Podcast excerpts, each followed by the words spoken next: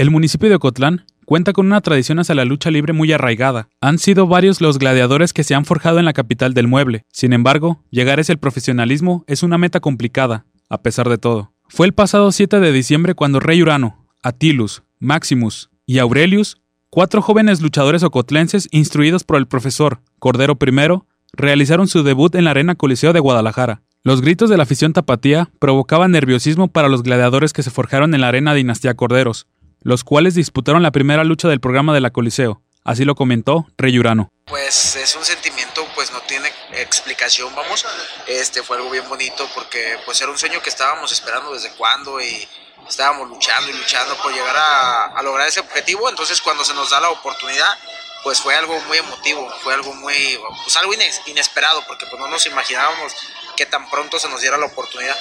Sin embargo, el formar parte del Consejo Mundial de Lucha Libre fue tarea complicada, debido a las complicadas pruebas físicas y de técnica de llaveo y contrallaveo, inspeccionadas por los maestros de la Coliseo, Gran Cochís y Supermáquina, los cuales, según Atilius, observaban con detenimiento cada movimiento. Estaba, estaba y está el profe Gran Cochís y Supermáquina.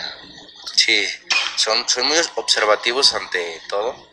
Y si hacíamos algo mal, o, oye, chavarrito, está mal en esto, o así, así, así. Y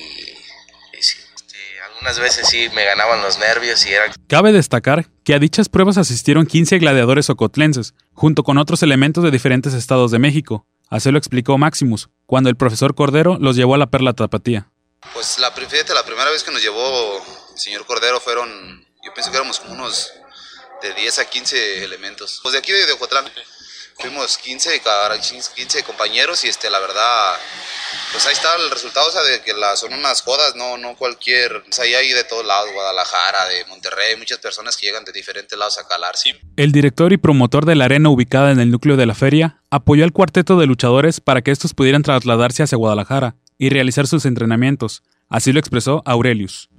Ah, pues la verdad, pues más que nada estoy agradecido con el señor Cordero, fue el que nos apoyó de, eso, ya pues el momento que nos debutaron, que íbamos para allá, pues sentí, yo dije de morrillo que un día iba a luchar ahí y fue como un hecho de realidad para mí. La última lucha en la que se presentó el cuarteto de gladiadores ocotlenses data del 31 de mayo del 2022. Sin embargo, siguen realizando sus entrenamientos en la Coliseo los días jueves, por motivos de trabajo, y siguen presentándose en la Arena Dinastía Corderos. Concluyeron que la cúspide dentro del pancracio mexicano es pisar la Catedral de la Lucha Libre, la Arena México. En Ocotlán, señal informativa, Diego Choa.